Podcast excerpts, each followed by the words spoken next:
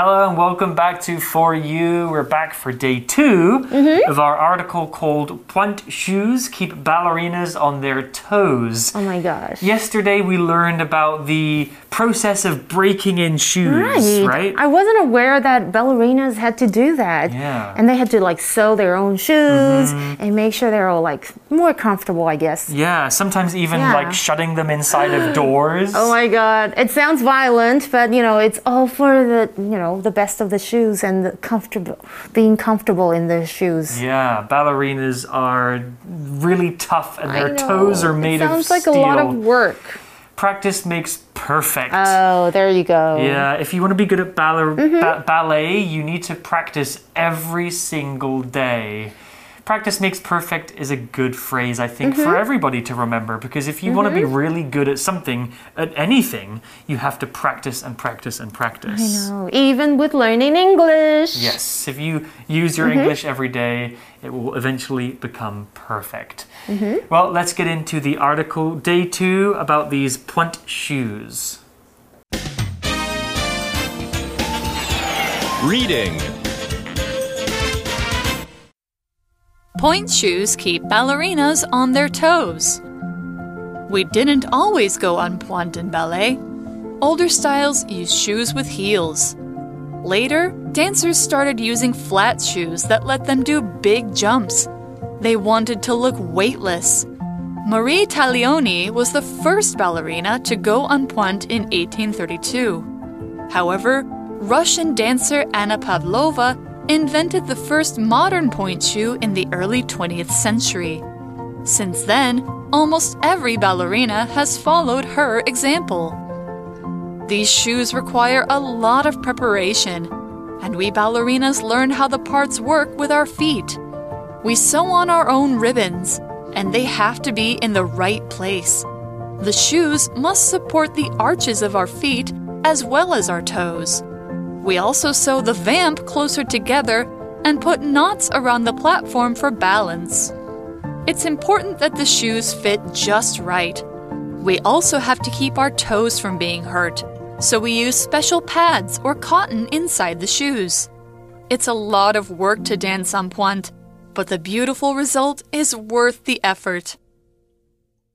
The article continues with the same ballerina describing her experiences. Mm. She says, We didn't always go en pointe in ballet.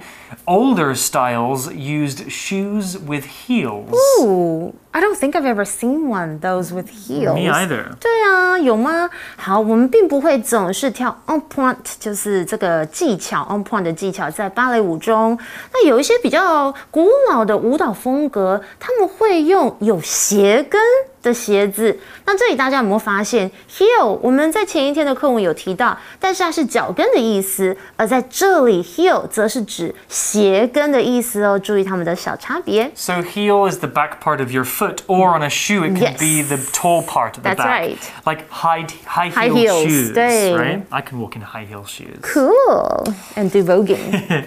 Well, back to the article. Later, dancers started using flat shoes Uh-huh. that let them do big jumps. Oh, that explains why. OK，所以后来舞者开始用比较平的鞋子，让他们可以做大一点的跳跃的动作。 Yeah, it would be dangerous to jump I in know. heels. High right? heels, especially. I can't Yeah. imagine that. 'Cause You might fall and hurt your ankle. Mm. The article continued. Uh, continues. They wanted to look weightless. 啊，OK, I agree with that. 他们想要看起来比较轻盈，像是没有重量这样的感觉。大家来看一下 weightless 这个字哦。如果字尾有 l e s s，用在名词之后，就是没有什么、无什么的。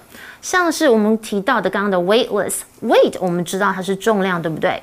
后面加上 less，weightless 就是看起来好像没有重量这样的意思，很轻盈。 Yeah. So ballet dancers, they do kind of look like Light. they're flying through the Like a air. feather. Yeah, it's beautiful.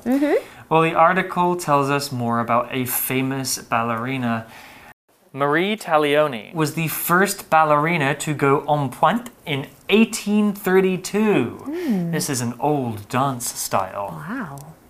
我们看到了一个哇，Marie Taglioni，她是在一八三二年第一位开始使用 on point 技巧的女芭蕾舞者。哇，这里看到 the first or the last，怎么样怎么样？在本句当中，前方的名词片语含有序数，就是我们刚刚提到的 the first 或者是 the last，以此类推。这样子的时候呢，它后面所搭配的不定词，其实我们也可以用关系子句 that 再加动词取代哦。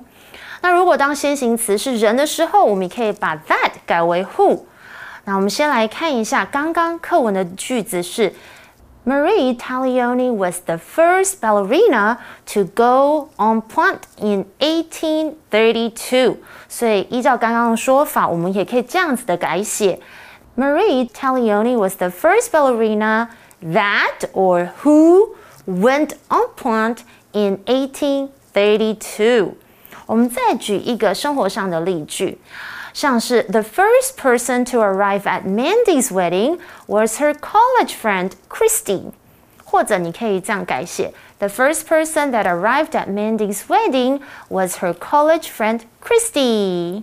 Well, the article continues, however, Russian dancer Anna Pavlova invented the first modern pointe shoe in the early 20th century. OK，然而呢，在后面呢，有一个俄罗斯的舞者 Anna Pavlova，她在二十世纪初发明了第一双现代版的硬鞋。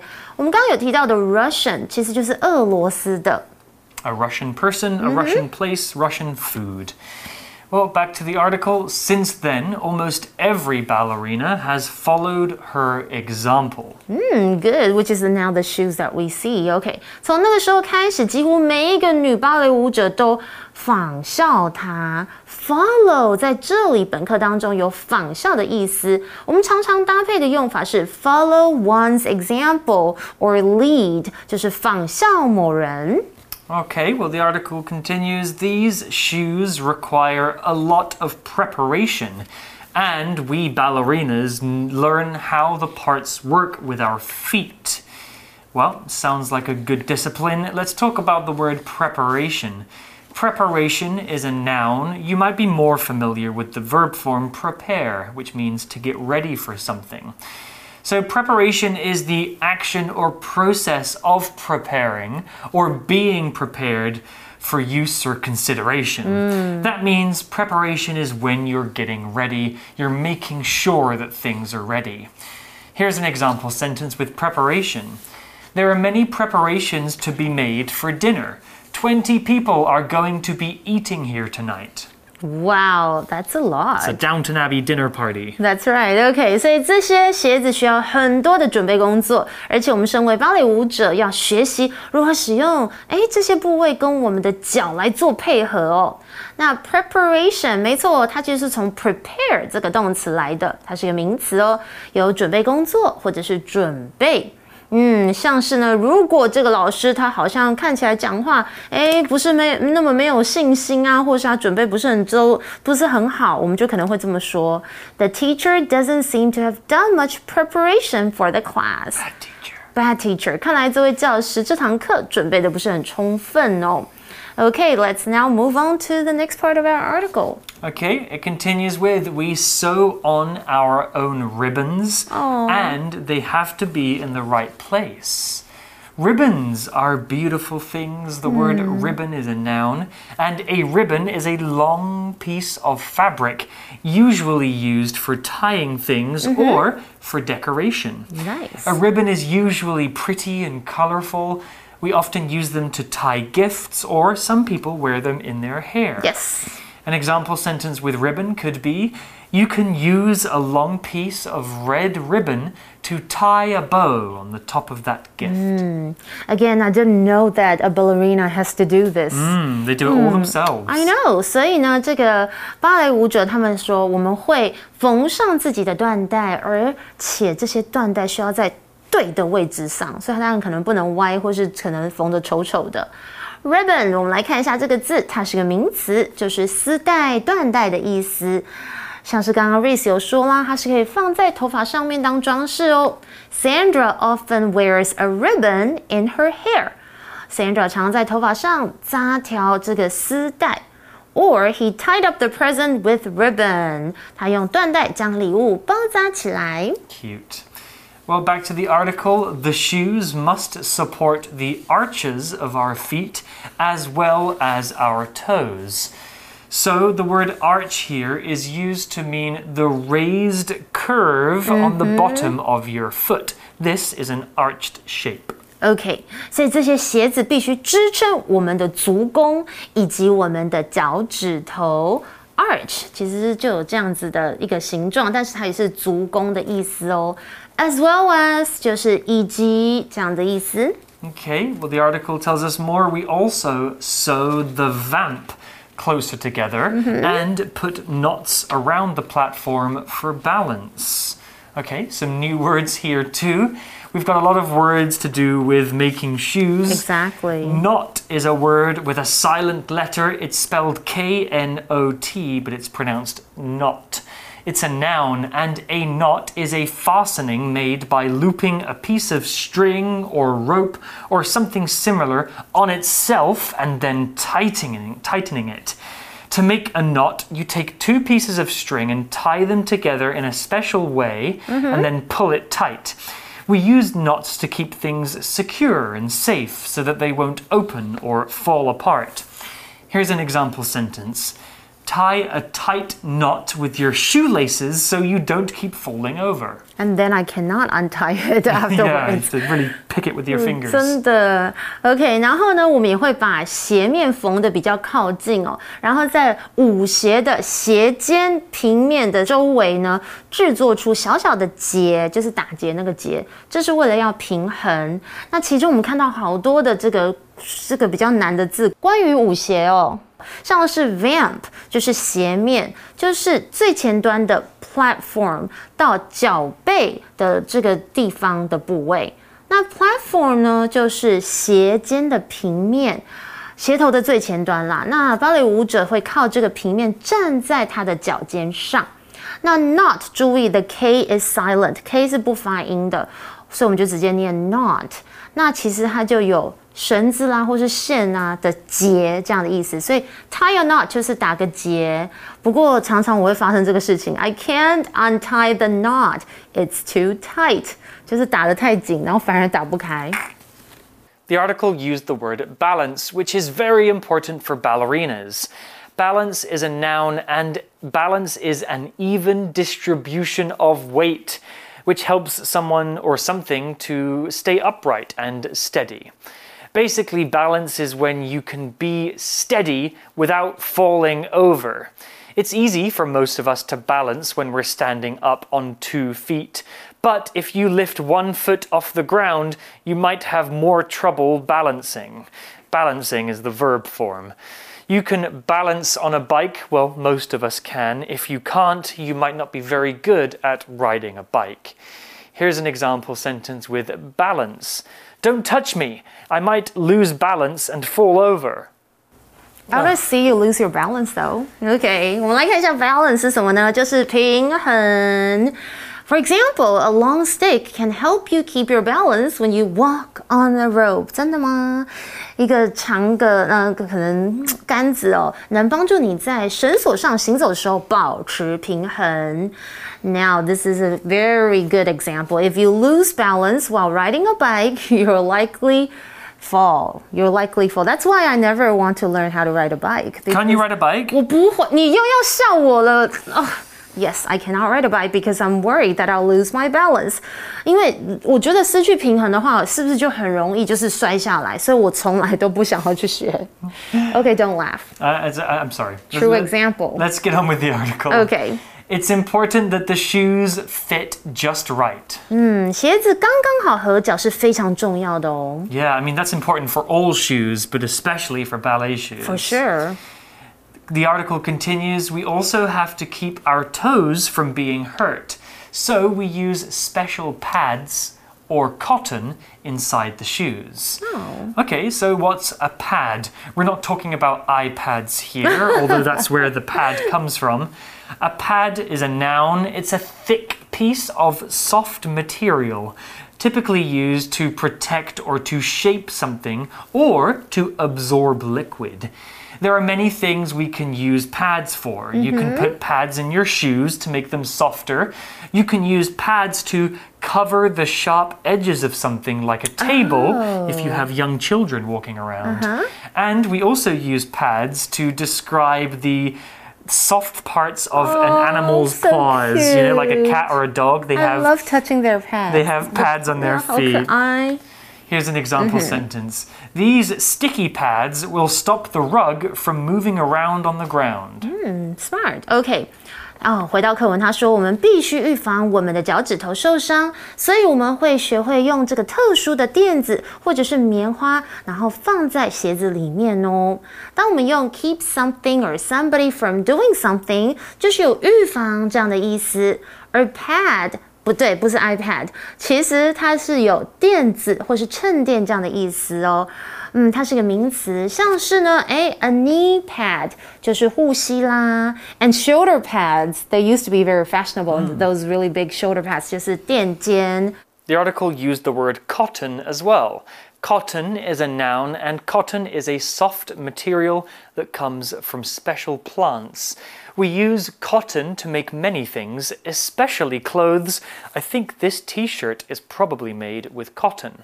Here's an example sentence White cotton is coming out from the hole in the back of my teddy bear.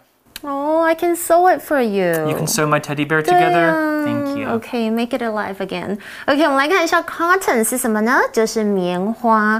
那常常我们可能买衣服的时候就会看到，哎，它是百分百的棉花哦。So 100% cotton, right? They should be very comfortable. For example, these T-shirts are made from 100% cotton.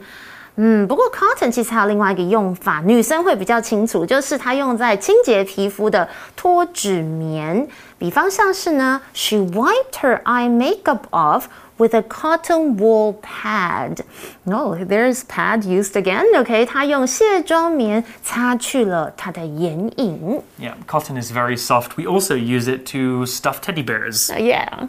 Well, back to the article. It's a lot of work to dance on pointe, mm -hmm. but the beautiful result is worth the effort. It sounds like a lot of work. It's though. a lot of work.